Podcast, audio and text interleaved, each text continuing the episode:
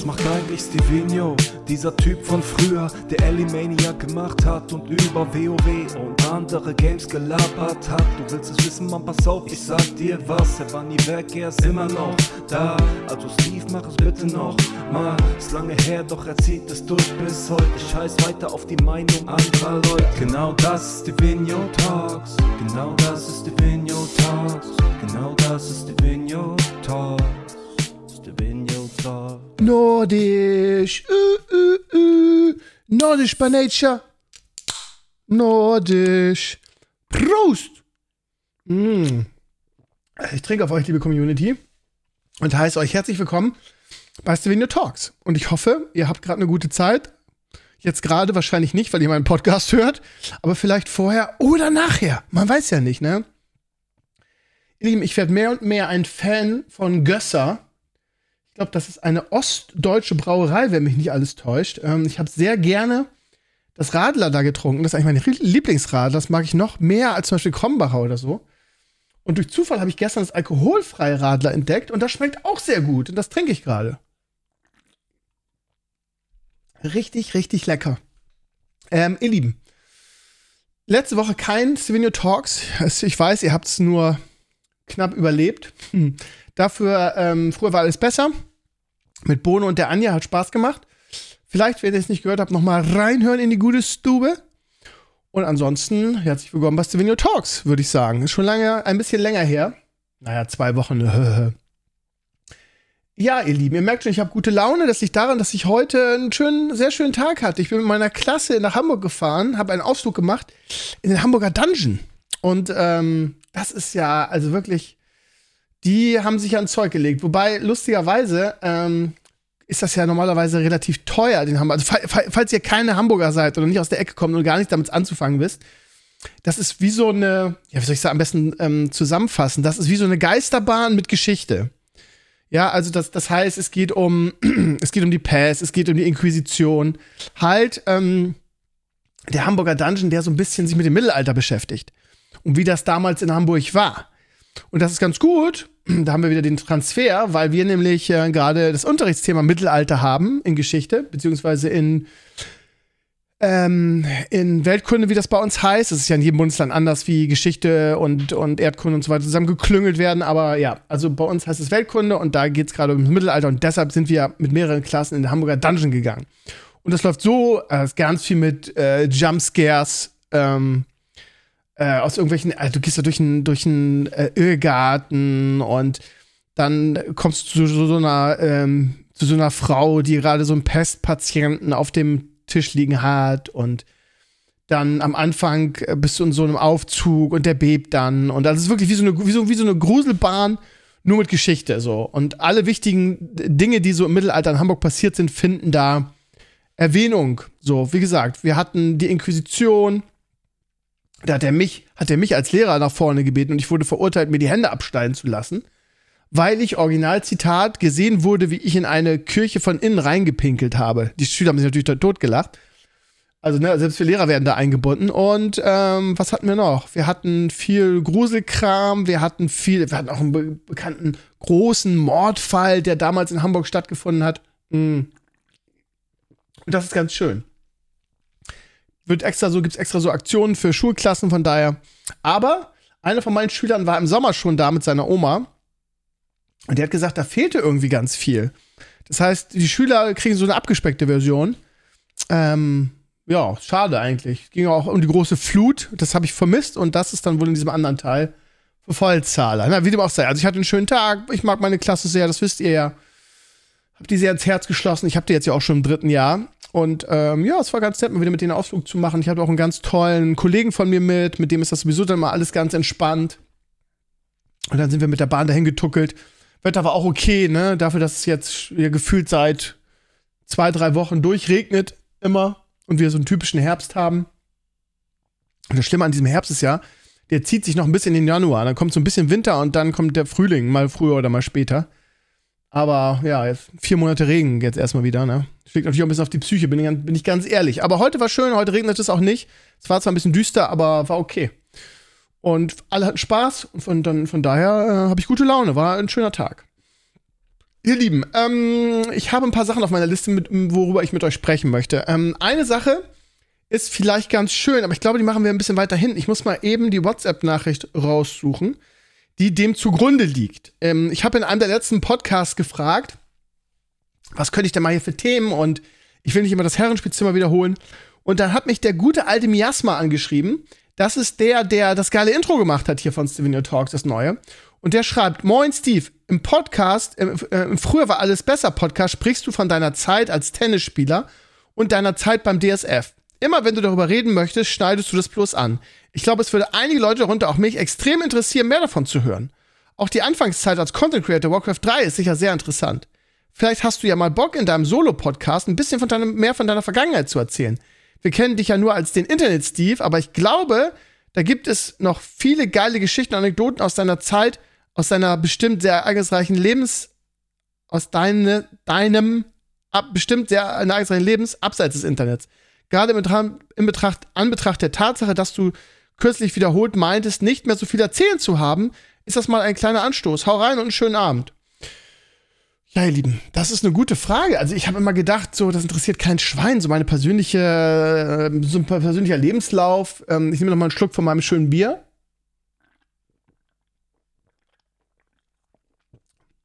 War mehr als ein Schluck, ich gebe zu. Ja, deshalb wollte ich heute ein bisschen mit euch über meine Tennisgeschichte ähm, äh, ähm, äh, reden. Ich weiß nicht, immer mal gucken.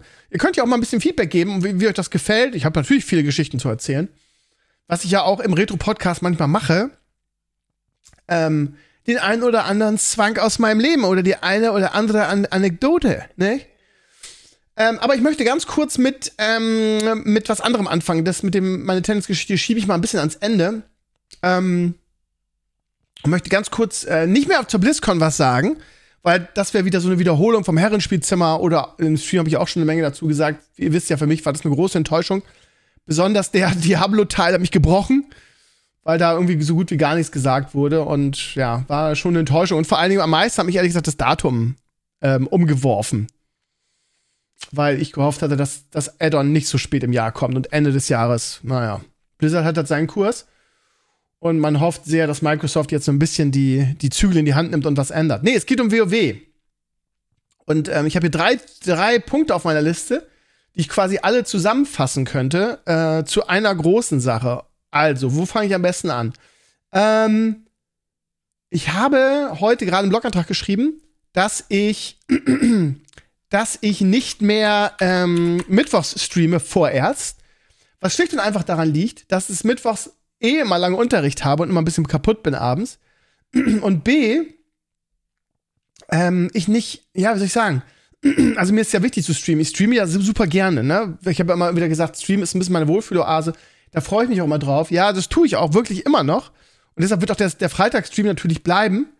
Aber das, das Problem ist, dass ich gar kein Spiel habe, was ich aktuell spielen wollen würde. Ähm, weil, ähm, ja, Hearthstone will keiner mehr sehen vom Add-on irgendwie. Das kommt am 14.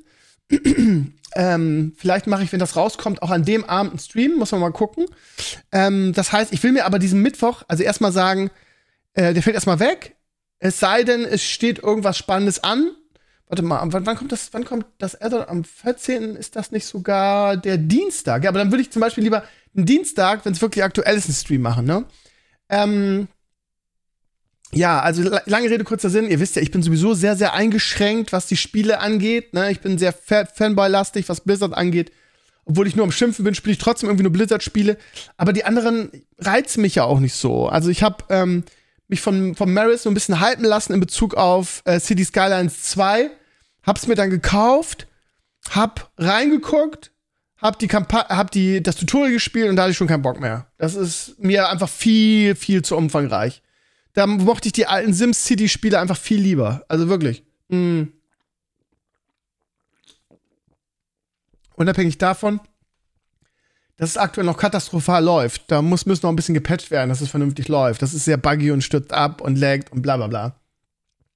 Und so, ja. Und da sind wir wieder bei. Krömer will eigentlich nicht mehr diesen, diesen Zwang und will nicht mehr dieses irgendwie, ich spiele jetzt was, irgendwie, um die Community zu unterhalten, so und versuche irgendwelche Erwartungen zu erfüllen. Nee, mache ich nicht mehr. dafür ist das hier jetzt äh, zu sehr Hobbyprojekt geworden. Ähm, als dass ich mich dazu irgendwas quälen müsste. So. Versteht ihr, wie ich meine?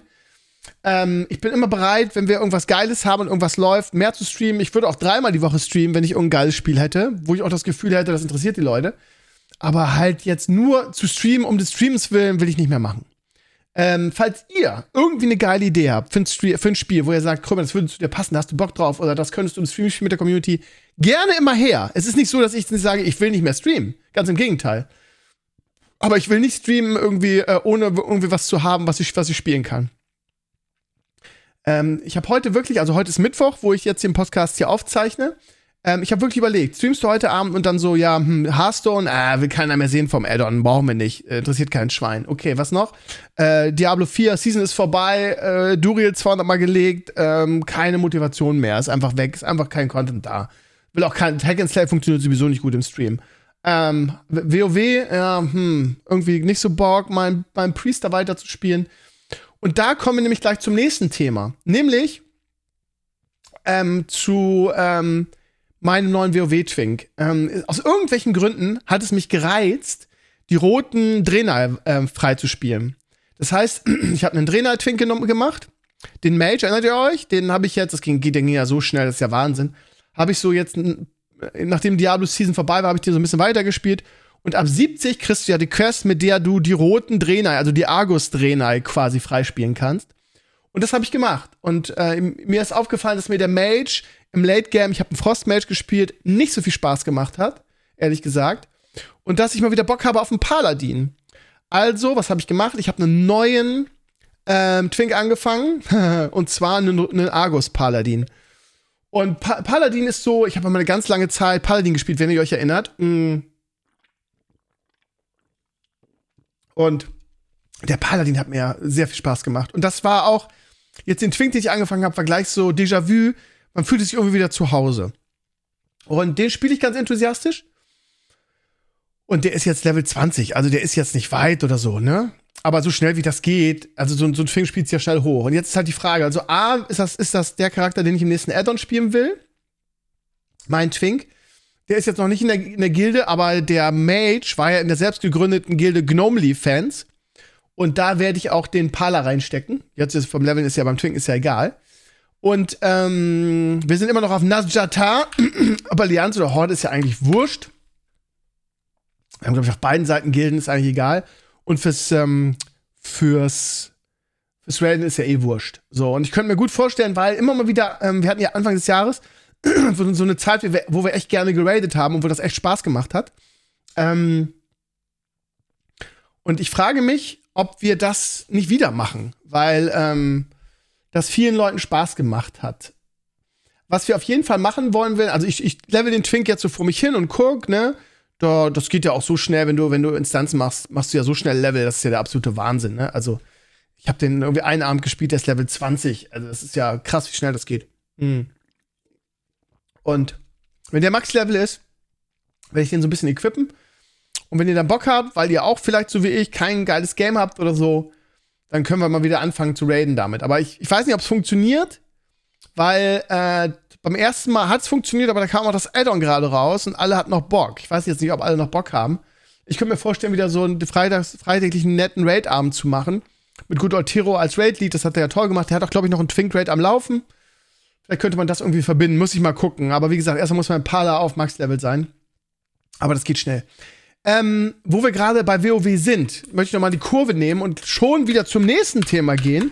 Denn ähm, äh, Maris und ich waren uns beide einig, dass wir gerne die Saison der Entdeckung spielen wollen, was so ein bisschen ja der eigentlich gewünschte äh, Classic Plus Content ist. Falls ihr die BlizzCon nicht gesehen habt, ähm, Saison der Entdeckung wird, wird so ein bisschen sein Klassen, ähm, die so ein bisschen durcheinandergewürfelt sind. Es gibt so Runen und dann kann auf einmal ein Warlock tanken und ein Mage heilen und solche Sachen. Das du, du hast so Runen, die du ankloppen kannst an die Chars und dieser durch, durch andere Spells ein bisschen zweckentfremden. Das könnte ganz lustig werden. Und das Cap ist Level 25. Das soll nach und nach erhöht werden in vier Steps. 25 ist so, ein, so eine Range, wo man sagt, das kann ich erreichen. Und ja, Classic Plus, das geht Ende, ähm, Ende Juli, äh, Ende November los. Ähm, wahrscheinlich auf dem eigenen Ream und dann fangen alle bei Null an und dann kann man auch endlich mal wieder PvP machen, weil, weil alle maximal Level 25 sind, das gleiche Level haben. Das stelle ich mir ganz nett vor. Und da werden Maris und ich auf jeden Fall investieren und da, ab spätestens da werde ich auch dann auch wieder Mittwoch streamen, weil wir das fleißig spielen werden. Äh, das klingt ganz lustig und ist, äh, ja, WoW Classic mit, mit neuem Content, in Anführungsstrichen. Es gibt dann auch irgendwie die Black Phantom Deeps Force, glaube ich, ne? Ist der erste Raid. Das heißt, sie haben einfach eine Instanz genommen und da ein Raid draus gemacht. Auch das könnte ganz nett werden. Von daher, warum nicht? Warum nicht? Mal einfach mal ausprobieren, wie, wie, wie spaßig das ist. WoW Classic mit quasi neuen Charakteren, die eigentlich alte Charaktere sind, aber die neue Spells haben und wo kräftig gemischt wird. Und das stelle ich mir ganz witzig vor. Und da werden wir auf jeden Fall reingucken, nur dass ihr es wisst. Hm. Lieb, ich weiß auch nicht, warum ich so viel trinke hier im Stream, äh, im, im Podcast. Ich habe einfach Durst, merke ich gerade. Ja, also, lange Rede, kurzer Sinn. Ich spiele äh, jetzt, äh, keine Ahnung, wenn, wenn Saison der Entdeckung losgeht, bin ich wahrscheinlich mit meinem Parler schon Max-Level. Das passt eigentlich ganz gut. Und das werde ich auch jetzt in den, in den nächsten Streams freitags machen, meinen Argus-Parler weiterleveln. Ähm, bis das Hearthstone-Addon rauskommt, zumindest. Muss man mal gucken. Also ich werde es alles mischen, lange Rede, kurzer Sinn. Ich will nicht mehr diese Verpflichtung haben, Mittwochs zu streamen, zumindest nicht regelmäßig, ähm, sondern lieber von, von dem Spiel und der Art abhängig machen. So. Ja, ihr Lieben, dann meine Tennisgeschichte. Ähm, das ist so schwer, das ähm, so kurz zusammenzufassen weil ähm, Tennis wirklich ein, einen großen Teil meines Lebens eingenommen hat. Ihr habt mich, ihr kennt mich jetzt ja viele, viele Jahre, also die meisten von euch, denke ich, zumindest die, die hier zuhören, ähm, als jemanden, der irgendwie sein Herzblut und seine Leidenschaft und alles irgendwie in seine Projekte wirft. Das liegt daran, dass ich einfach so bin. Und all das Herzblut und all die Leidenschaft und all die Liebe, die ich jetzt äh, oder in den letzten Jahren in meine Projekte habe fließen lassen, habe ich ähm, so in dem ersten Teil meines Lebens halt in den Tennissport ähm, gegeben, möchte ich sagen. Also mm, ich bin, glaube ich, wirklich so ein, so ein leidenschaftlicher Typ, der auch so ein ganz oder gar nicht Typ ist. Und wenn er irgendwas gefunden hat, was er mag oder was, was, was ihn ausfüllt, was er liebt, dann investiert er halt alles, was er hat, in diese Sache. Das zeigt jetzt das, das geht wie so, so ein roter Faden durch mein Leben. Und beim Tennissport war es halt genauso, ne? Also ich bin aufgewachsen in einer Tennisfamilie. Meine Mama und mein Papa spielten Tennis. Das heißt, ich habe die frühe, frühe Jugend, bevor meine Eltern haben sie, äh, haben sich erscheinen lassen, als ich sechs Jahre alt war. Ähm, und ähm, ich erinnere mich an, an Ausflüge zum Tennisclub, da war ich drei Jahre alt. Also meine, meine Mutter und mein Vater haben leidenschaftlich Tennis gespielt. Und als kleiner Lumpfi hatte ich überhaupt keinen Bock auf Tennis. Das heißt, ich habe auch nicht wie, wie andere Kinder mit vier, fünf, sechs oder so angefangen oder sieben, ähm, ich hatte gar keinen Bock auf Tennis. Ich musste immer mit zum Tennisplatz, wenn Mama und Papa gespielt haben. Ich habe da meist mit meiner Schwester da gespielt. Die hatten da auch irgendwie ähm, auf dem Tennisplatz, der Tennisanlage gab es halt auch einen Spielplatz. Das heißt, wir haben da immer so gespielt. Haben die alten Tennisbälle gekriegt, die man nicht mehr benutzen konnte und haben damit dann rumgedaddelt und so weiter. Die Motivation, selbst Tennis zu spielen, gab es überhaupt nicht. Für mich. Also wirklich gar nicht. Und ähm, dann äh, kam die Scheidung und da hatte ich, glaube ich, wahrscheinlich auch andere Sachen im Kopf und ähm, ich spielte dann ja auch Fußball, als ich klein war, zuerst. Äh, meine ersten sportlichen Dinge waren Fußball wirklich ab der E-Jugend, ne? Also wirklich ab aller, äh, die allerkleinste Liga. Und damals war ich im Fußball auch relativ äh, erfolgreich schon. Ich weiß noch, ich war irgendwie in der Jugendauswahl, in der Bremer, Bremer Auswahl, jada jada. Und ähm, aber dann passierte eines so das einschneidendste Erlebnis, ähm, was mich auch geprägt hat in dieser Zeit, nämlich dass ein gewisser deutscher Tennisspieler plötzlich die ganze Welt erobert hat. Nicht nur die Tenniswelt, sondern auch die, die ganze Welt. Und einer der, der ganz Großen wurde, weil er zu dieser Zeit als jüngster aller Zeiten Wimbledon gewann. Ich rede natürlich von Boris Becker. Und das war ein Erlebnis, was mich so sehr geprägt hat und mein weiteres Leben. Auch wenn Boris Becker sich jetzt in seiner Nach-Tenniszeit irgendwie zu einem äh, gewisser Art, kann man fast sagen, Clown entwickelt hat, den, ja, jetzt mal ganz despektierlich übertrieben gesagt, den überhaupt niemand mehr äh, sehen will oder, oder ernst nehmen kann. Das ist ja meistens so, das ist ja oft so, ne, bei Sportstars, die für ihren Sport gelebt haben und die den Übergang ins, ins, ins, ins richtige Leben nicht so gut schaffen. Ähm, aber nichtsdestotrotz war, war Boris Becker damals ein Weltstar, also nicht nur ein Weltstar. Viele von euch werden es mitgekriegt haben, weil ihr alle ein bisschen älter seid.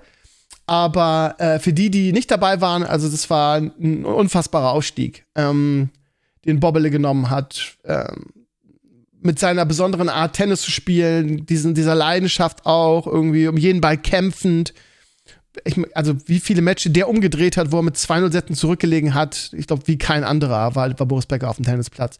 Und der war halt auch ein, ein, Vorbild für viele junge Leute. Ne? Der hat mit 17 Wimbledon gewonnen und das war für mich so, wo ich sowieso durch meine Eltern diese Nähe zum Tennis hatte.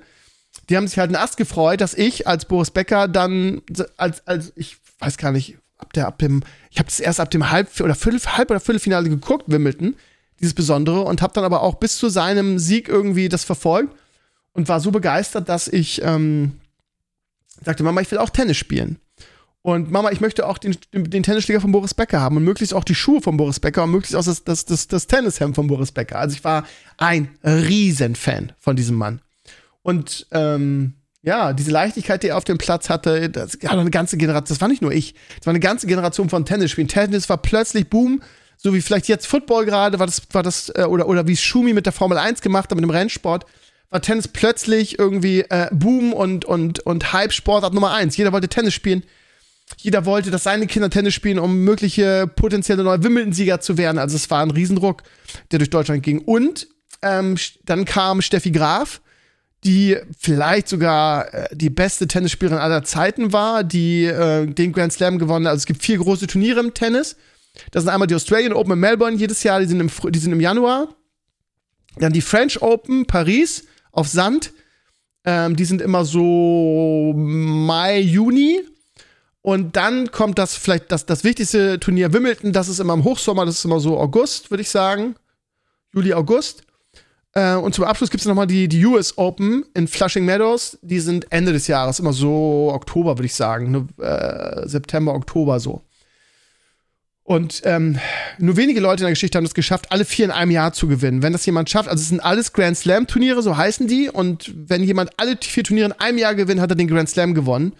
Was eine Handvoll Leute geschafft haben. Steffi Graf hat alle in einem Jahr gewonnen und noch eine Goldmedaille bei Olympia, also sozusagen den Golden Slam gewonnen. Hat nie jemand, nie jemand wieder geschafft. Ähm, äh, ja, die Serena Williams hat jetzt mehr Grand Slam Turniere als Steffi Graf gewonnen, aber vielleicht bin ich da auch nicht neutral, aber Steffi Graf hat die Tenniswelt mehr beherrscht als sie. Also auch war, war, war dominanter meiner, meiner Ansicht nach und hatte auch mehr Konkurrenz.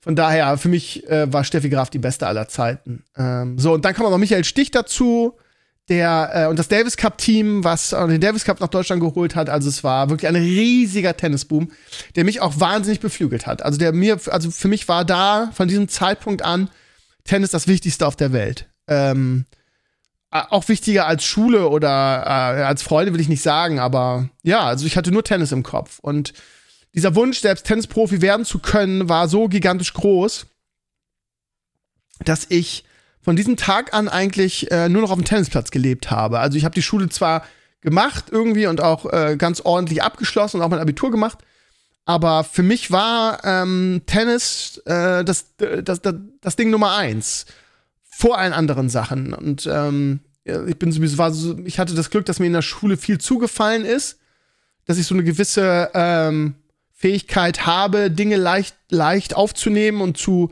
Ich, meine, ich vergesse sie, wie kennt mich ja von den Streams, ich vergesse Dinge sehr, sehr schnell wieder. Aber genauso schnell kann, kann ich sie halt aufnehmen, beziehungsweise äh, auch, auch komplexere Sachen irgendwie. Und ähm, von daher hatte ich eine relativ leichte Schulzeit, weil es mir, weil ja Schul, Schule bedeutet ja, Dinge schnell zu lernen.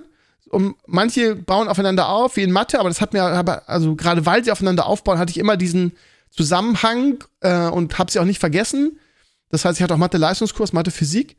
Ähm, und ja, wie gesagt, Dinge schnell lernen, verarbeiten und behalten und, und, und dann logisch verknüpfen oder eine Transferleistung herstellen, das konnte ich halt immer. Und deshalb war das zum Glück möglich, dass Tennis mein, meine Leidenschaft Nummer eins war und ich trotzdem irgendwie in der Schule halbwegs erfolgreich war oder zumindest ein ordentliches, ja, auch ein gutes Abi geschafft habe. Prost, ich trinke noch mal was. Gut. Und ich habe mich dann, also ich war unfassbar ehrgeizig, ne? Also ihr kennt mich ja auch als, als Perfektionisten in meinen Hörspielen, wo wirklich jeder Schnitt perfekt sein muss und ähm, ja, ich hatte, zu, ich hatte ja keinen Vater, weil meine Eltern ähm, sich haben ja scheiden lassen. Und das heißt, mein Vater hatte neun Sohn, in Anführungsstrichen, weil der hat äh, eine Frau geheiratet mit Kind und das war ein Junge. Und als ich anfing, war ich halt äh, zu schlecht für meinen Vater. Und der hat immer nur mit, mit seinem neuen Sohn gespielt. Auch, ich will nicht sagen, traumatisches Erlebnis, aber das ist halt ne, für einen Sohn auch nicht so doll, der gerade Tennis lernt. Und ähm, der Vater spielt nicht mit einem oder mal einen Satz, weil er, weil er zu schlecht ist.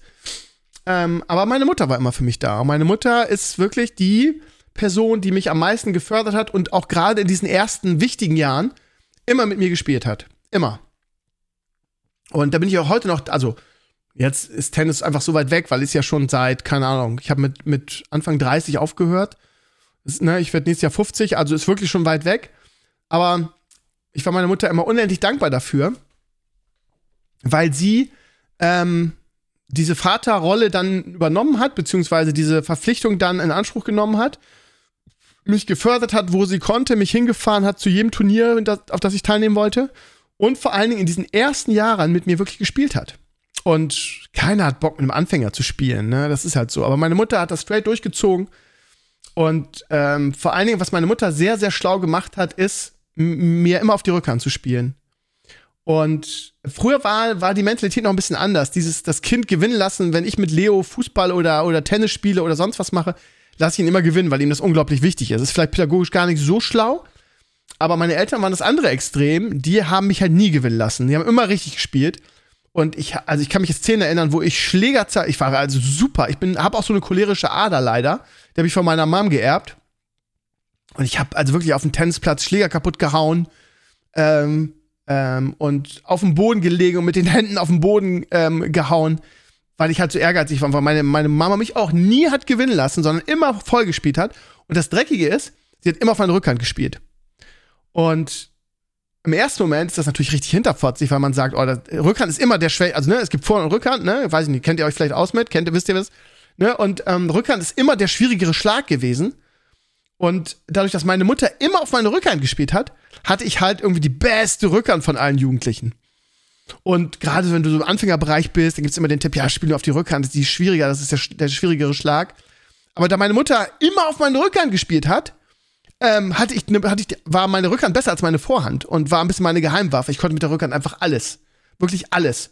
Ich hatte die, einfach die, die ultimative Kontrolle. Ich war halt ein sehr, also ich würde mein Spiel als Konterspiel ähm, titulieren, weil ich immer reaktiv war oder reagierend und einfach unglaublich gute Passierschläge hatte. Ich spielte mit meiner Rückhand einen Lob ohne Ansatz. Ich spielte mit meiner, mit meiner Rückhand einen Stopp ohne Ansatz. Das war halt meine große, meine große Waffe. Und da habe ich dann, als ich einigermaßen ähm, gut war ähm, und Turniere gespielt habe, habe ich eigentlich alles gewonnen. Ich habe gerade auch jetzt beim Umzug meine letzten Pokale weggeschmissen. Ich habe, glaube ich, über 100 Pokale.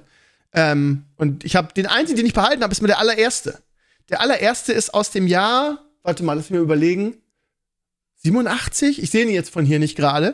Aber also der allererste Pokal war aus meiner Jugend und zwar Bambini-Klasse. Oder die, nee, wie hießen die? Ich weiß nicht, die kleinsten, also auf jeden Fall die allerkleinsten. Und ähm, äh, das weiß ich noch. Dann habe ich gegen den Sohn des ähm, des, ich will nicht, des größten Widersachers mein, meines Vaters, der war auch in dem Club. Mein Vater er ist dann nie Vereinsmeister geworden oder so. Das hatte damals unglaublich viel Prestige in unserem, in unserem Tennisverein. Der, der Vereinsmeister war der König. Und ähm, der Papa von meinem Gegner im Finale war, hatte ganz viele Vereinsmeistertitel schon gewonnen, war der große Star in dem Verein, so nach dem Motto. Und ähm, mein Vater, ja, hat es nie tennistechnisch da, also relativ weit gebracht, aber ne, ich war halt sein Sohn. Und äh, alle, äh, mein, mein Finalgegner galt als der große Favorit, eben weil er der Sohn von diesem Vereinsmeister war und von diesem von diesem Pro, äh, von diesem äh, äh, Superspieler und der ihm ja auch dann viele Tipps gegeben hat und ähm, ihm, ihm, ja, und äh, ja, Steve wird keine Chance haben, es tut mir leid für ihn und Ne, da wurde richtig auch schon mit Psychotricks gearbeitet. Wir reden hier von, wie alt war ich? Zwölf vielleicht? Ja, ich habe mit elf angefangen, vielleicht war ich zwölf, vielleicht war ich schon 13, also noch super jung. Ähm, und wie ich das jetzt vorbereite, könnt ihr euch vorstellen, wie es ausgegangen ist. Ich habe gewonnen, aber ich habe nicht nur gewonnen, sondern ich habe 6-0, 6-0 gewonnen. und habe an, die, an diesem Tag vielleicht mein bestes Tennis zu diesem Zeitpunkt gespielt, überhaupt je. Ich war halt hochkonzentriert und ihr kennt mich ja, ne? Ich bin halt Perfektionist. Und wenn mir irgendwas was bedeutet, dann gebe ich, opfere ich alles dafür. Und das habe ich für den Tennissport mein ganzes Leben lang. Und ich werde nie vergessen, ich gab ihm die Hand, nach dem sechsten Tennisspiel geben sie ja immer nach dem, nach dem Sieg die Hand. Und er sagte, ja, du hast echt gut gespielt, aber du hast auch verdammt viel Glück gehabt. und genauso wie ich jetzt lache, habe ich damals ihn einfach ausgelacht, so fies das ist. Digga, wenn du 6-0, 6-0 verlierst, dann hast du nicht Glück gehabt, dann warst du der bessere Spieler. Also für die, die sich mit Tennis nicht auskennen, ne, es geht ja immer so ein Punkt 15, dann 30, 40 Spiel. Dann hast du ein Spiel, ne? So, und dann geht das nächste Spiel los. Immer Aufschlag abwechselnd. So, ich habe sechs, er hat nicht ein einziges Spiel gewonnen. Ich habe 6-0, 6-0 gewonnen, die Höchststrafe. Beim Tennis hat man immer gesagt, er hat eine Brille gekriegt, wegen 0 und 0.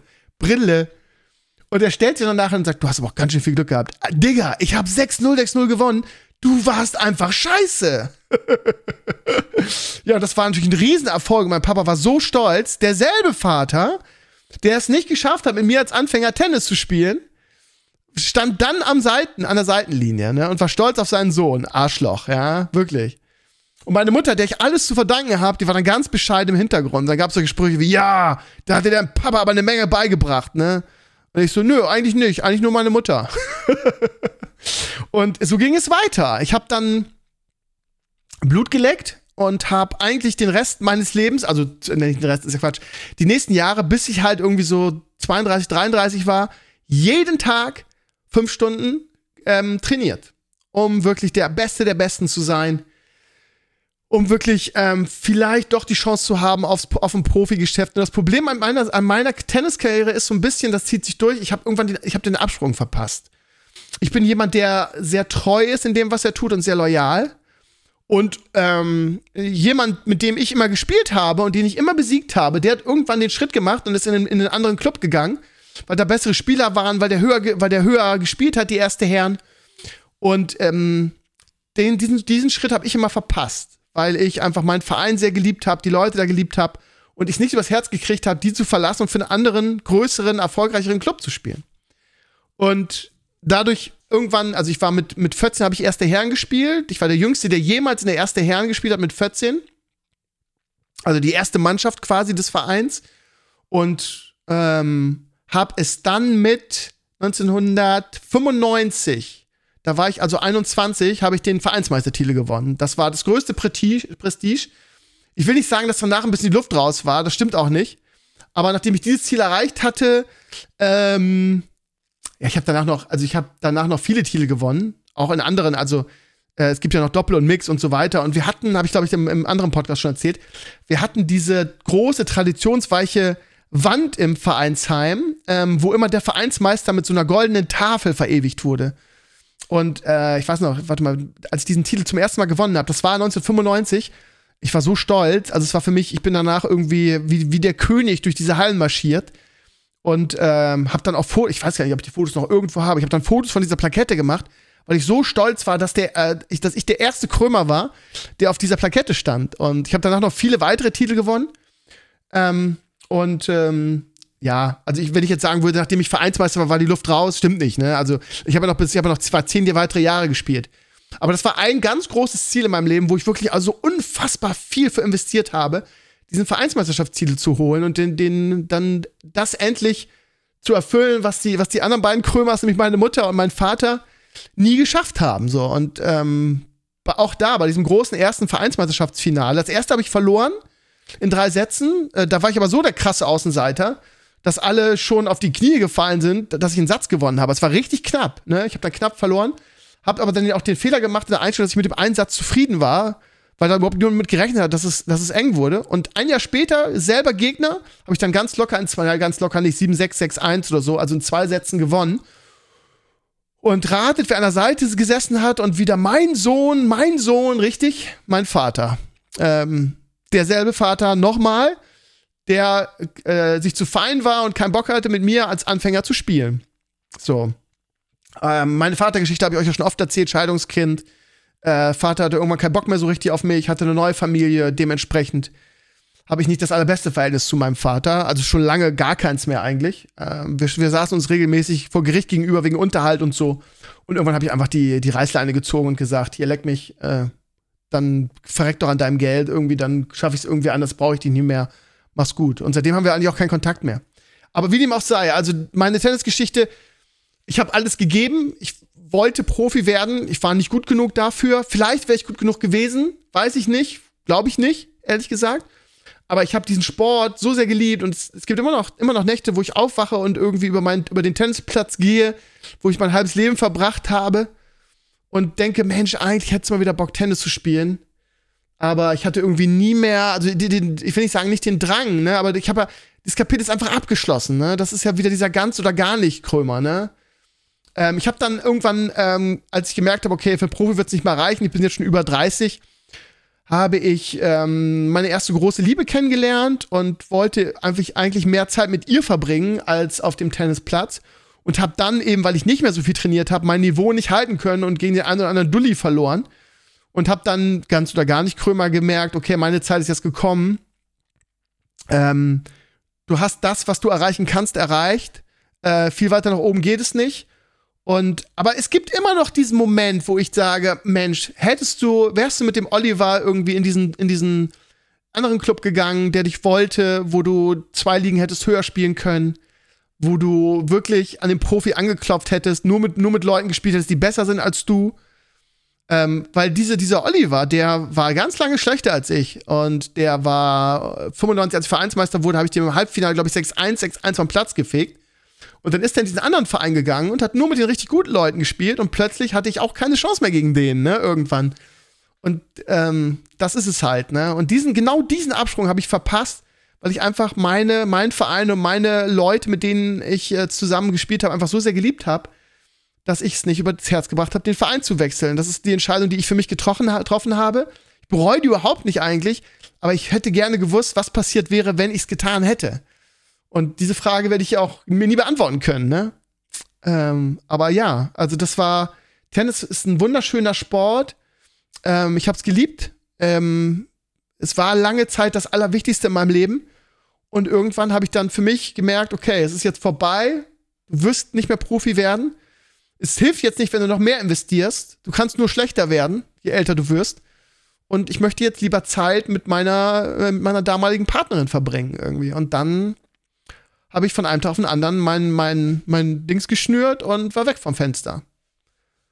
Ja, und so, das, das ist meine, das ist meine Tennisgeschichte jetzt grob zusammengefasst. Und ja, ihr, ihr wisst, ich bin ein sehr emotionaler Mensch äh, und ich habe viel Liebe in mir.